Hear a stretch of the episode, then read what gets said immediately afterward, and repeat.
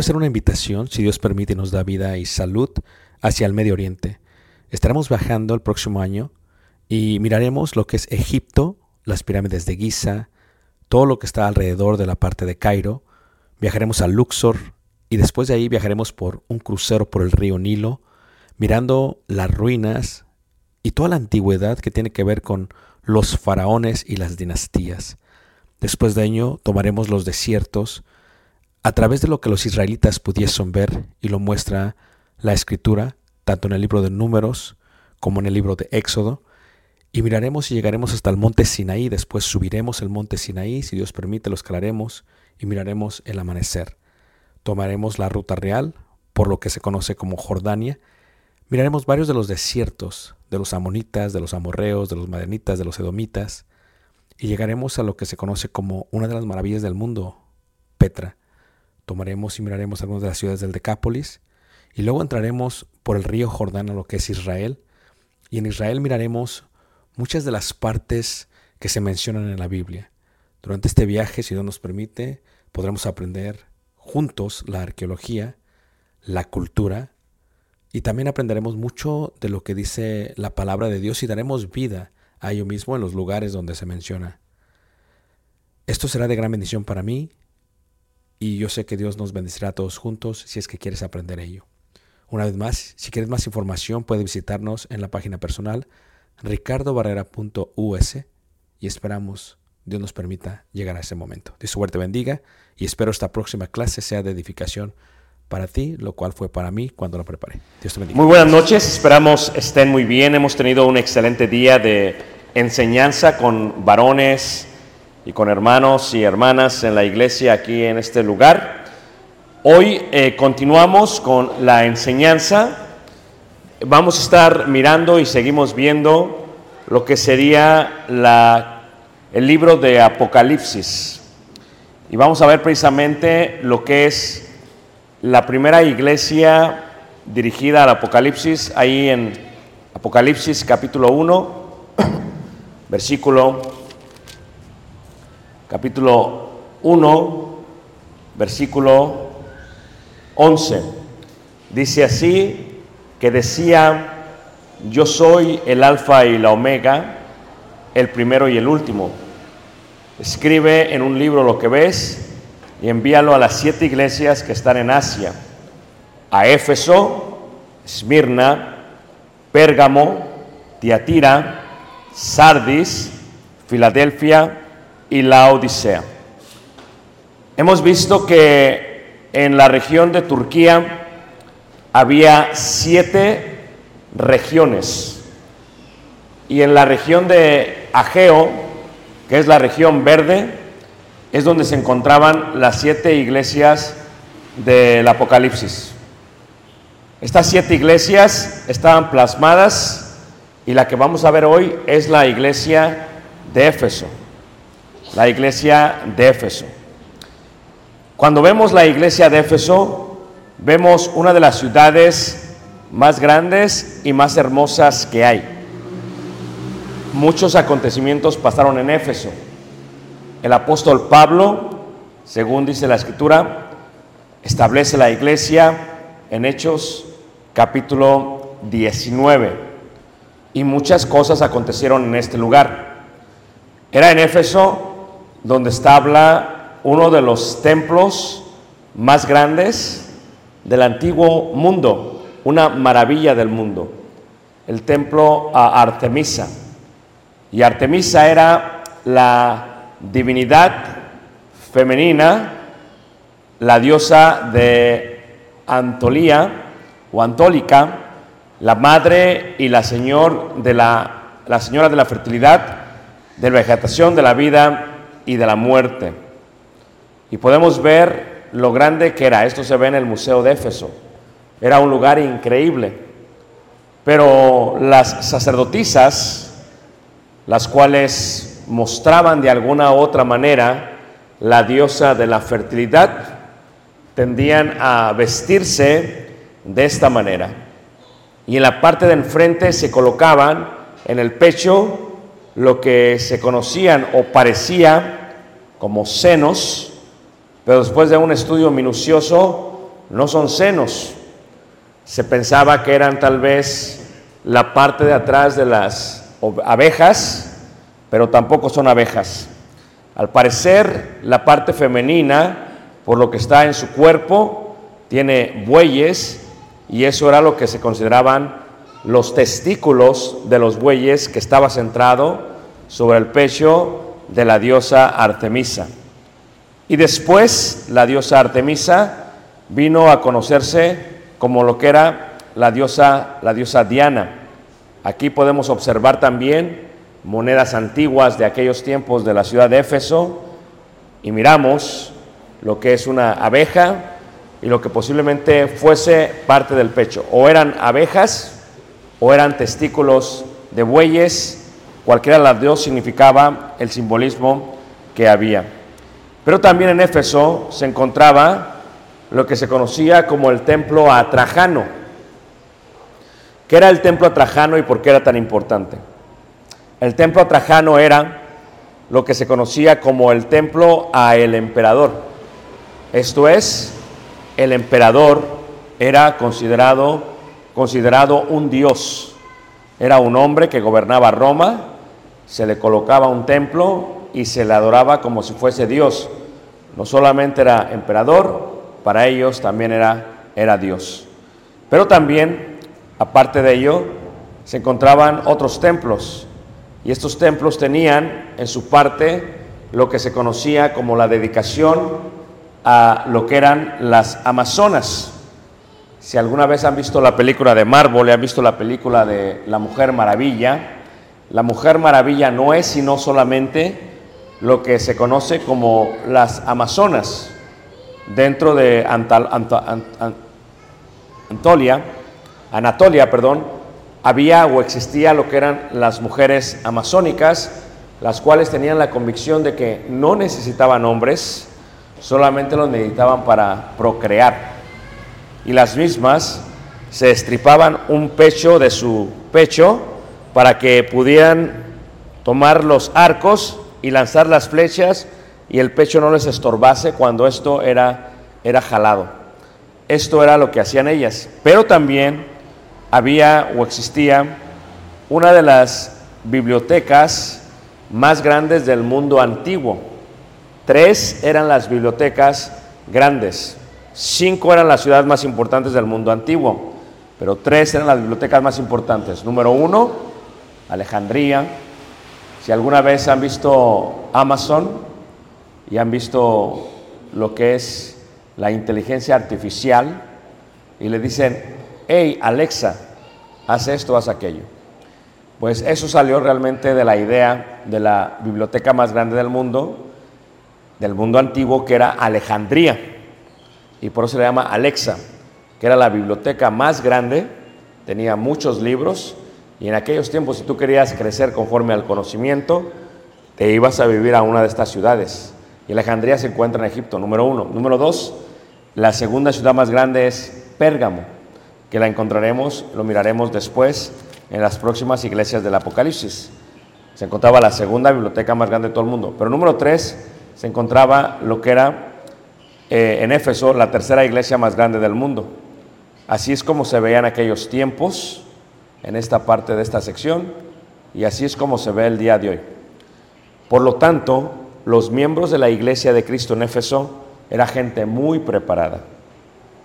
Era gente que sabía muchísimo. Era gente que se consideraban sabios, filósofos. Las bibliotecas antiguas tenían varios pisos. En el primer piso estaba el conocimiento más breve, más básico. En el segundo piso estaba el conocimiento más alto, más amplio. Y en el tercer piso estaba el conocimiento más, más amplio de todo lo que podría existir. Por lo tanto, los hermanos en Éfeso eran gente que sabían muchísimo. Era gente que tenía muchísimo, muchísimo, muchísimo conocimiento.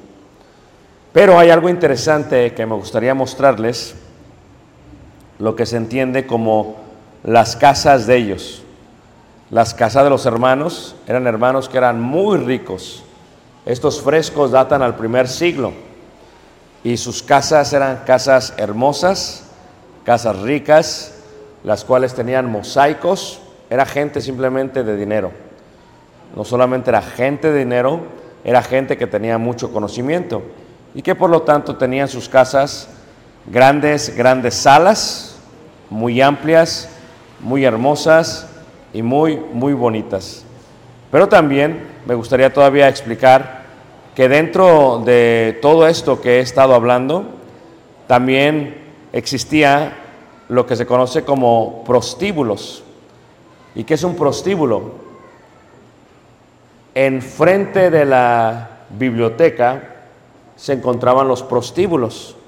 A el lado derecho se encontraban las tiendas del centro. Por lo tanto, la gente de Éfeso, cuando iban hacia la biblioteca, le decían a su esposa, mi amor, este dinero es para ti, ve y gasta lo que quieras en las tiendas. Y la mujer se iba totalmente alegre y contenta porque iba a hacer su shopping, iba a gastar. Pero después ellos entraban a la biblioteca y por la biblioteca había un túnel. Y el túnel bajaba hacia abajo, iba debajo de la calle principal y llegaba al prostíbulo. ¿Qué quiere decir esto? Que ellos, según iban a estudiar, pero realmente se iban a acostar con las prostitutas de la ciudad de la ciudad de Éfeso. Y entonces esto es un contorno completo de lo que era en aquellos tiempos, de lo que era la ciudad, la ciudad de Éfeso. Por lo tanto, cuando llega a la iglesia primitiva, cuando la iglesia primitiva llega y se empieza a extender por todos lados, de alguna u otra manera la iglesia empieza a crecer. Y los hermanos, la primera generación de cristianos, ustedes saben que en una congregación cuando se establece, la primera generación tiende a ser una generación trabajadora, celosa, que pase lo que pase, le van a echar muchas ganas en la obra de Dios. Lo pueden ver cuando uno viene a Cristo. Si tú eres la primera generación de tu familia, el primer cristiano en tu familia, tiendes a entrar con mucha fuerza. Pero luego, si tu hijo es la segunda generación o tu nieto, la tercera generación de cristianos, ya no entran con tanta fuerza. Entran un poco más débiles. Ya no le echan tantas ganas como le echaban al principio. Y entonces, ¿qué es lo que podemos ver en Éfeso? Este tipo de iglesia. Una iglesia fuerte al principio, pero después una iglesia totalmente, totalmente débil. Y vamos a dar la lectura ahí en Efesios capítulo 2, versículo 1, para ver qué sucedía con la iglesia de Cristo en Éfeso. ¿Cuál era el problema con ello? Dice así la palabra de Dios. Escribe al ángel de la iglesia en Éfeso. La palabra ángel viene del griego angelos y ángel lo que es es un mensajero de Dios. Yo ahorita estoy haciendo la función de darles el mensaje por parte de Dios. Estoy siendo el ángel, el angelos, el mensajero de Dios. Escribe al ángel, o sea, los hermanos que iban a dar la lectura de la carta en Éfeso. El que tiene las siete estrellas en su diestra, el que anda en medio de los siete candeleros de oro, dice esto, yo conozco tus obras y tu arduo trabajo y paciencia y que no puedes soportar a los malos y has probado a los que se dicen ser apóstoles y no lo son y los has hallado qué? Mentirosos. Y has sufrido y has tenido paciencia y has trabajado arduamente por amor de mi nombre y no has qué? Desmayado. Entonces, la iglesia de Cristo en Éfeso era una iglesia que era celosa de la palabra de Dios era celosa de la doctrina de Dios. Era una iglesia que había trabajado mucho. Pero les voy a decir algo. Cuando viene el emperador Trajano, cuando una ciudad colocaba un templo hacia él, ganaba ciertos favores con el emperador. ¿Y qué era lo que hacía? La, la ciudad recibía beneficios de impuestos para con el emperador. Y entonces así se edificaba un templo a Trajano iban a todos los negociantes de la ciudad y decían, vamos a necesitar que nos apoyes para edificar el templo a Trajano.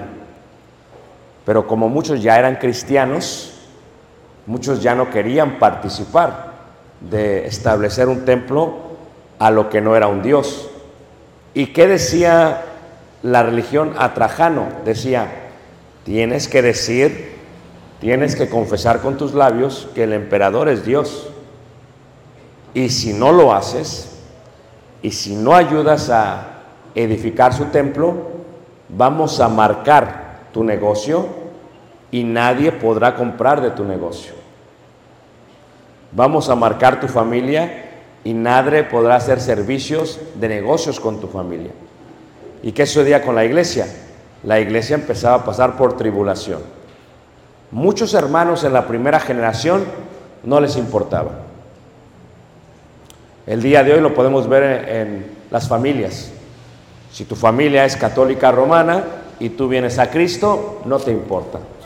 Simplemente ya no vas a participar, como dice la carta de Éfeso, de las obras infructuosas de las tinieblas.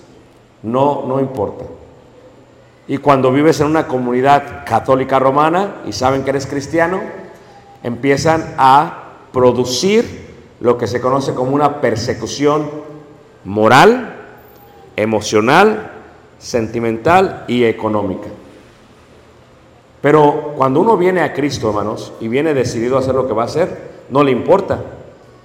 No le importa perder clientes, no le importa perder negocio, con tal de servir al único y verdadero que Dios y la iglesia estaba inundada de Trajano, inundada de Artemisa, y en el templo de Artemisa se decía, si tú quieres participar, quieres que tu negocio sea próspero, tienes que participar del sindicato de la ciudad. ¿Y dónde se hacían las juntas? En el templo de Artemisa. Y tienes que apoyar, tienes que pagar por animales que se van a sacrificar para el templo de Artemisa. Si no participas, te vamos a tachar, te vamos a marcar. Por lo tanto, ya no van a poder la gente comprar de tus negocios. Pero los cristianos, cuando uno empiezan en el Evangelio, no les importa. Y la primera generación de cristianos en Éfeso era gente que trabajaba. Pero luego tenías hermanos que se creían mucho, porque tenían mucho conocimiento filosófico. Como Éfeso se encontraba en el centro de la área de Jonios, y Jonios es la ciudad donde se establece lo que es la filosofía y luego pasa a Grecia, había gente que tenía muchas letras, que sabía muchísimo. Y por eso vivían en Éfeso, porque iban a la biblioteca. ¿Y qué es lo que pasa? Creían saber mucho más que los propios hermanos. Y llegaba un hermano decía, permítanme predicar. Y los hermanos le dejaban predicar.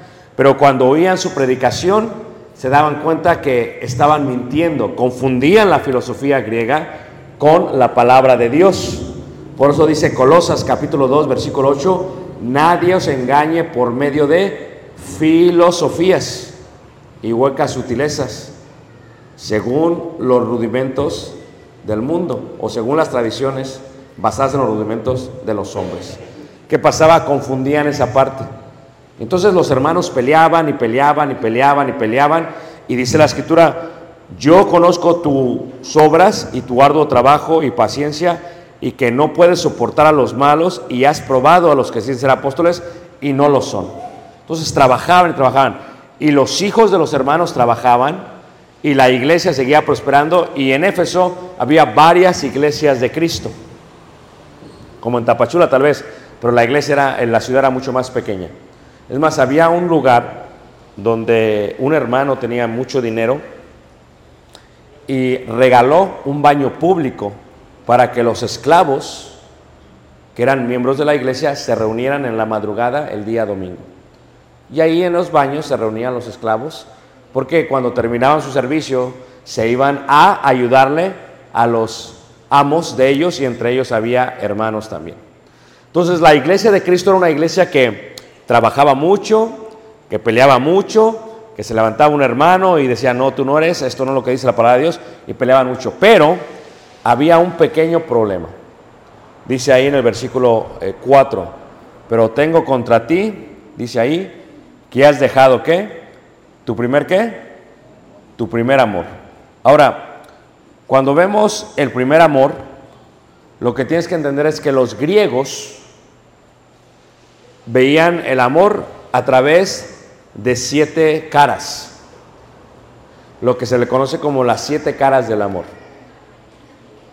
Y decían los griegos, uno es el amor de familia, a ese le llamaba el amor storch, uno es el amor de entre hermanos, a ese le llamaba el amor filial, uno es el amor entre amigos, a ese le llamaba el amor ludus, uno es el amor a sí mismo, a ese se llamaba el amor autolis. Uno es el amor erótico, cuando uno tiene intimidad física, a ese se llama el amor eros. Uno es el amor que madura y que dura muchísimo tiempo, a ese se llama el amor eh, plasma. Y uno es el amor incondicional, a ese se le llama el amor ágape. Los siete tipos del amor. Y cuando la Biblia dice aquí, pero tengo unas cosas contra ti, que has perdido tu primer qué? Tu primer amor. Y lo primero que ellos piensan es lo que se ve en el arco de Tito, el candelabro. ¿Qué es el candelabro? La menora o el candelabro era lo que se utilizaba en el lugar santo, en el templo. Lo prendían los sacerdotes y había luz que alumbraba el lugar santo. ¿Y para qué funcionaba? Para darle luz a la mesa de los panes de la proposición y al altar del incienso. Si el candelabro no estaba, no había luz. En las puntas de arriba que había, había lámparas. Se colocaba el aceite y encendía la luz. Y ayer veíamos, si recuerdan la lección de Bienaventurados que son llamados a las voz del Cordero, veíamos una cosa que es muy importante. Lo que ayer veíamos era que el Espíritu Santo es símbolo, o el aceite es símbolo del Espíritu Santo. Y lo que veíamos era que si el Espíritu Santo no está ahí, el aceite no está ahí, por lo tanto la luz no está ahí. Entonces el problema con la iglesia de Cristo en Éfeso era ese, que defendía la doctrina, pero muchas veces gente defiende la doctrina. Eso no quiere decir que esta gente está comprometida con Dios. Eso no quiere decir que la gente está comprometida con Dios. Porque la próxima generación ya habían olvidado el primer amor de la primera generación. Veamos un poco acerca de Tapachula o acerca de Chiapas. Esta generación de cristianos es tan celosa como la primera generación de cristianos. O sea, esta generación de cristianos batalló como la primera generación, porque en algunos pueblos de México, cuando empezó la iglesia primitiva, la gente los sacaba con machetes de sus lugares de reunión y los corrían. La gente iba y apedreaba los lugares de reunión. La gente iba y quemaba los lugares de reunión. Y aún así los hermanos siguieron perseverando en la fe. Eso es lo que se le llama en la Biblia el primer amor, un amor incondicional. ¿Qué significa que alguien pierda el primer amor? Que una generación puede perder el amor que se tenía al principio que la obra se comenzó. Y en este sentido, eso era lo que tenía. Y cuando eso pasa, ¿qué pasa? El candelabro se va. Dice, por tanto, dice, y has sufrido, dice, por tanto, tengo contra ti que has dejado tu primer amor. Recuerda, por tanto, de dónde has caído y arrepiéntete y haz las primeras obras. Dice, pues si no, vendré pronto a ti y quitaré qué? Tu candelero. Ellos sabían muy bien este significado, porque en Jerusalén, cuando destruyeron el templo, los romanos se llevaron el candelero. O sea, el aceite de olivo se deshace, se acaba, como las siete mujeres insensatas, las cinco mujeres insensatas que veíamos ayer. Y cuando se acaba el aceite, se acaba la luz. Nosotros pensamos, ¿cómo es posible que una iglesia de Cristo desaparezca? ¿Puede pasar que la iglesia de Cristo desaparezca de Chiapas? Totalmente. ¿Puede pasar que la iglesia de Cristo desaparezca en la calle 27? Totalmente. En Estados Unidos hay muchas iglesias de Cristo y muchas están desapareciendo. ¿Por qué? Porque las próximas generaciones no son tan celosos como la primera generación. ¿Por qué? Porque las próximas generaciones no tienen el celo de Dios como la primera generación. Pelean la doctrina, pero ya no lo hacen por amor. Pelean la doctrina, pero ya no lo hacen por las cosas correctas. Y aquí, en lo que se conoce como el arco del Tito, aquí se mira cómo el candelero se lo van llevando los romanos como parte del botín. Y cuando una iglesia pierde su primer amor, como lo estaba pasando con Éfeso, la iglesia empieza a apagarse. ¿Qué pasó? Muchos de los nuevos hermanos de la iglesia de Cristo en Éfeso, cuando les pidieron cooperación para hacer el templo de Trajano, dijeron, está bien, lo vamos a hacer, porque no queremos perder nuestro negocio, no queremos perder nuestros clientes, no queremos perder qué? Dinero. Sabemos que está mal, sabemos que es pecado, pero lo vamos a hacer. ¿Por qué? Porque preferimos no perder nuestro negocio que hacer las cosas que a Dios le agradan.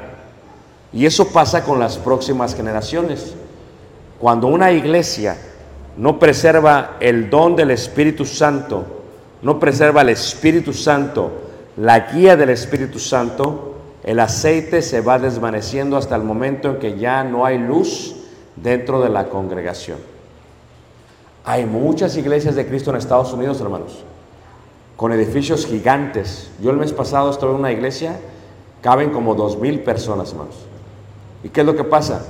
La iglesia se empieza a desvanecer, la iglesia empieza a caer y la iglesia empieza a perder fuerza. ¿Por qué? Porque los hermanos han perdido su primer qué? Amor. No son como la primera generación de cristianos sino que ahora no hay problema. Dice, voy a faltar el día de reunión, ¿por qué? Porque tengo que trabajar. Voy a faltar el día de reunión, ¿por qué? Porque tengo que abrir mi negocio. Y es el día que más vendo. Entonces no están dispuestos a perder el mundo para ganar la vida eterna. Por eso dice la escritura en la paradoja, si alguno pierde su vida por causa de mí, la ganará. Y los efesios habían perdido esa parte que la primera generación de cristianos tenían. Muchos de ellos ya estaban participando en el sindicato, Muchos de ellos estaban tornando a la filosofía, al conocimiento, a la ciencia. ¿Y qué es lo que estaba pasando? La iglesia había perdido su primer amor. Por tanto, Jesús les da una advertencia, dice, pero tengo contra ti que has dejado tu primer amor. Ahora, la iglesia había perdido eso. Pero la pregunta que les tengo a ustedes es la siguiente. ¿Cuántos de ustedes puede pasar que pierdan el primer amor y prefieran y decidan mejor irse de la iglesia del Señor? ¿Cuántos de ustedes pueden asegurar que su próxima generación va a estar en el camino del Señor? ¿Sabes por qué las iglesias ya están acabando? Porque los hijos ya no están en la iglesia. Y la iglesia, los hermanos se envejecen, se empiezan a morir y regalan el edificio o lo venden y se reparten las ganancias entre ellos. ¿Por qué? Porque no hay una próxima generación que hay. Yo le digo a los hermanos, una iglesia saludable es como una columna vertebral. Se requiere todas las edades en la iglesia del Señor. Se requiere los hermanos ancianos que tienen mucho conocimiento, mucha experiencia. Se requiere los hermanos adultos que establecen un cierto tipo de, de, seguridad, de estabilidad. Pero se requieren los adultos jóvenes también, que traen vigor, que traen alegría. Se requieren los jóvenes, que traen mucha fuerza. Se requieren los niños, aunque hacen mucho ruido, es hermoso que haya nichos en la congregación. Pero ¿qué pasa cuando tus hijos ya no son miembros de la iglesia? ¿Qué pasa cuando tus nietos ya no son miembros de la iglesia? ¿Qué pasa cuando tus bisnietos ya no son? La iglesia empieza a desaparecer. Cuando la iglesia no tiene una representación en todas las edades, no es una iglesia saludable. Es una iglesia que eventualmente se va a perder. Se va a borrar del mapa. Y yo he estado en todas las iglesias de Cristo del Apocalipsis en Turquía. Ninguna hay el día de hoy en todo el país de Turquía. Hay algunas subterráneas, pero en Éfeso no hay ninguna iglesia. Y la ciudad que ahora se llama Kusadasi es grandísima. ¿Y por qué no establecer una iglesia ahí? No hay iglesia de Cristo, hermanos. ¿Por qué? Porque olvidaron su qué? Su primer amor. La capacidad de dar la vida por el Señor Jesús. La capacidad de estar dispuestos a perder sus negocios a pesar de seguir al Señor, perder sus trabajos, perder sus vidas y llamar las cosas como eran. Por eso en Efesios, en el capítulo 5, en el capítulo 6, el apóstol Pablo habla de una guerra espiritual, porque no tenemos lucha contra carne ¿qué? y sangre, sino contra las potestades, contra los gobernadores de las tinieblas en las huestes celestiales. O sea que indica que esta lucha es espiritual. Pero ellos habían perdido eso. La luz se iba apagando, el aceite se iba perdiendo. Sí, peleaban la doctrina, pero ya no sentían el amor por Dios.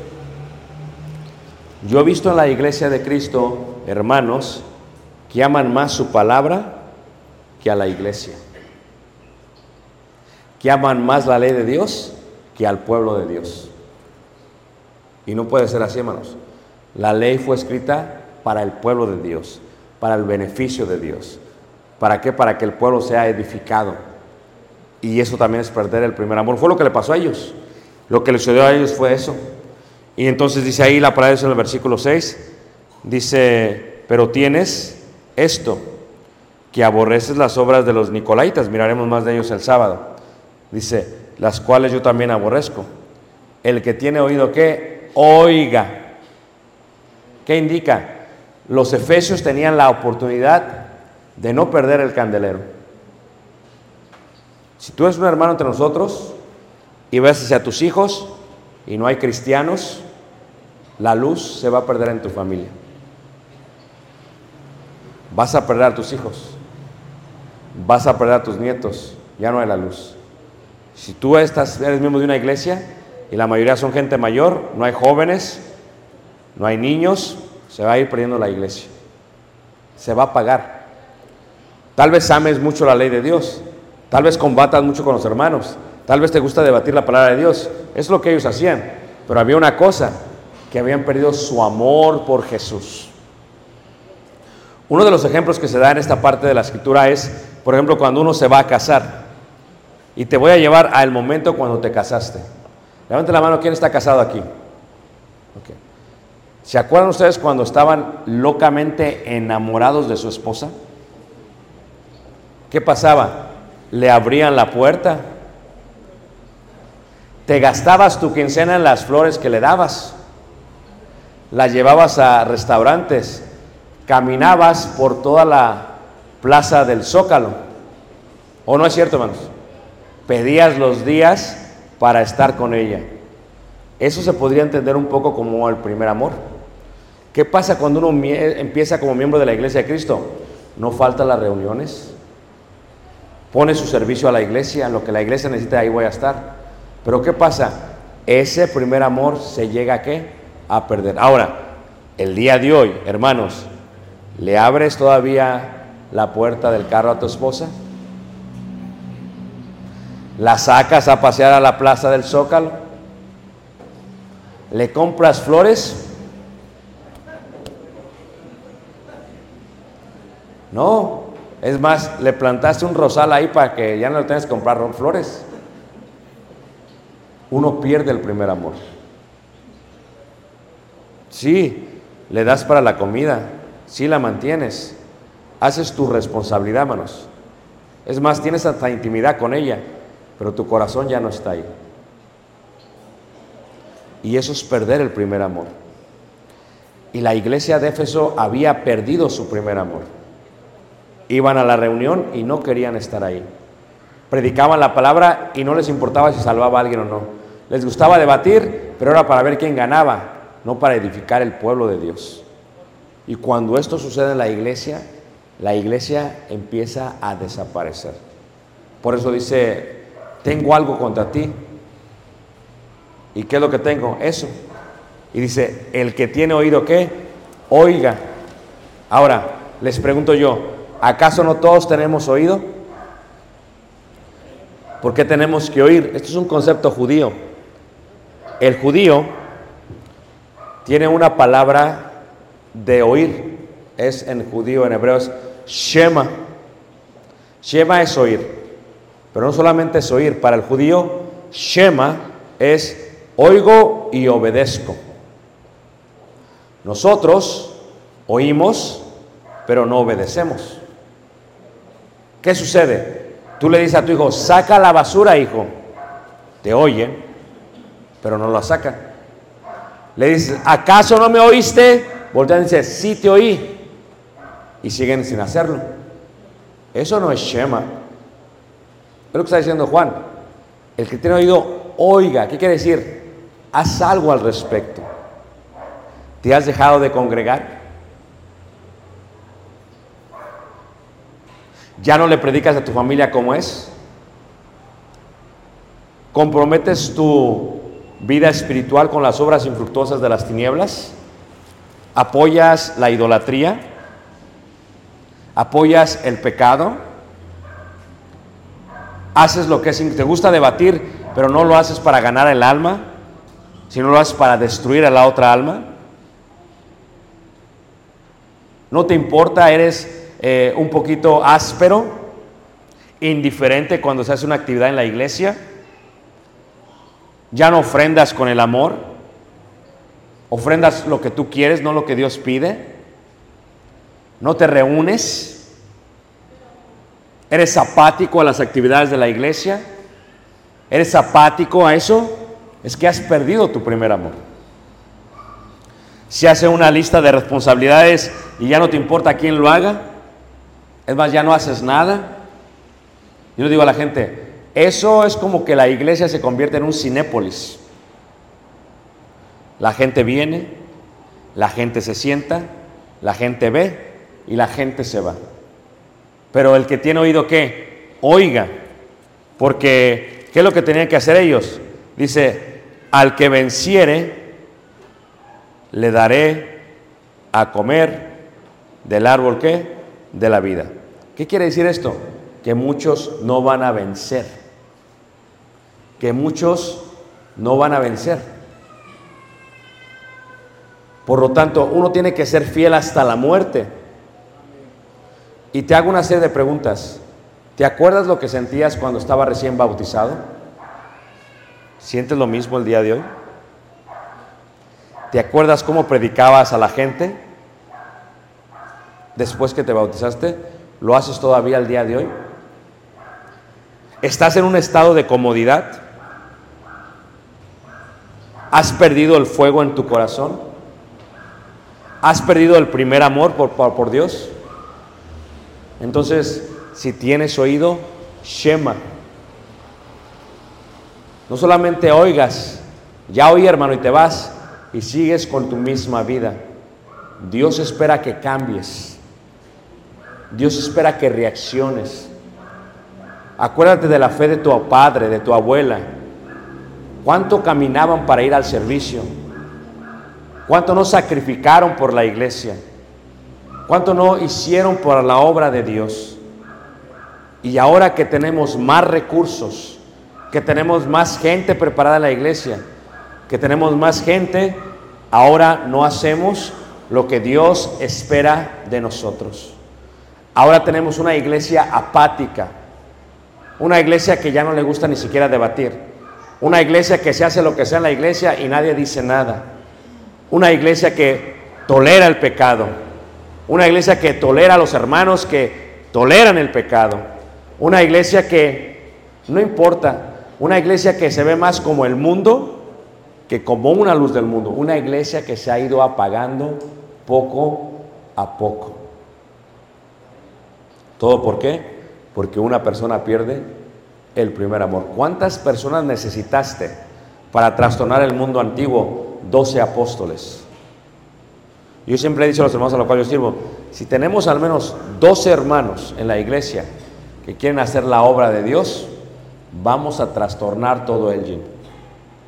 Pero ¿de qué sirve tener 100 hermanos o 200 hermanos que han perdido su primer amor? Somos un cenépoles. Venimos, comemos hasta palomitas y nos vamos. Y hemos perdido lo que se sentía por el primer por el primer amor.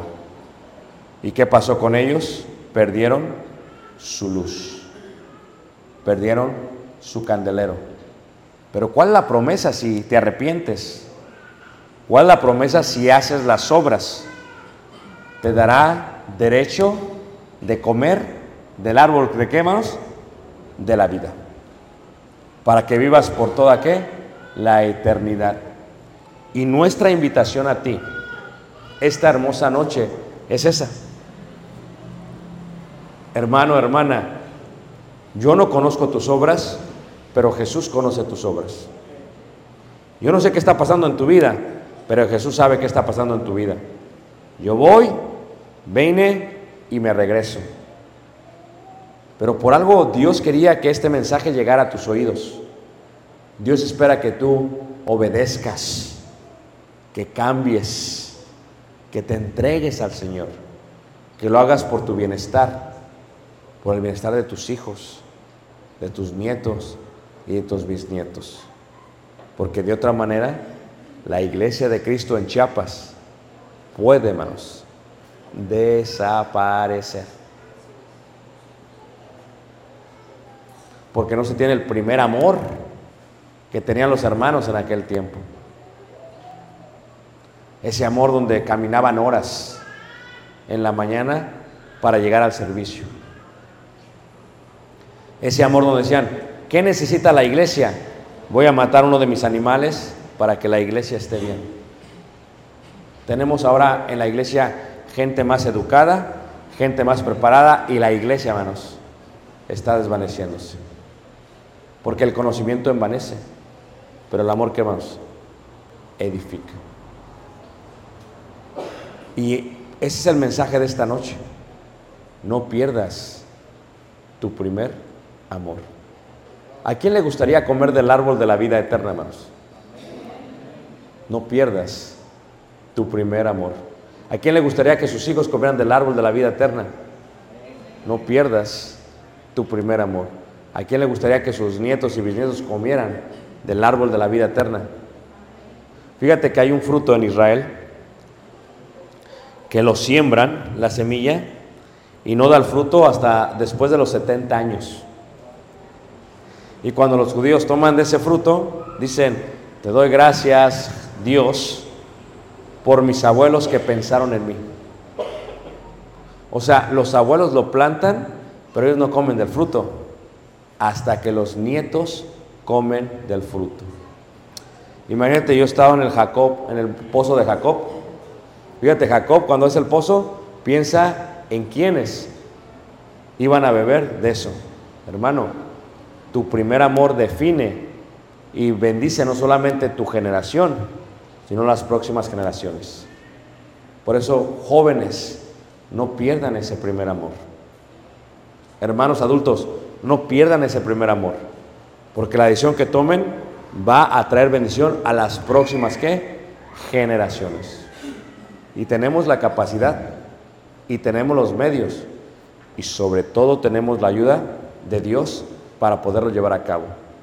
Por eso el mensaje esta noche es, no perdamos, ¿qué hermanos? El primer, ¿qué hermanos? Amor. Vamos a ponernos de pie, vamos a cantar un himno de invitación y le voy a explicar a nuestro hermano que va a dirigirlo, pase y juntos podamos cantar este himno de invitación.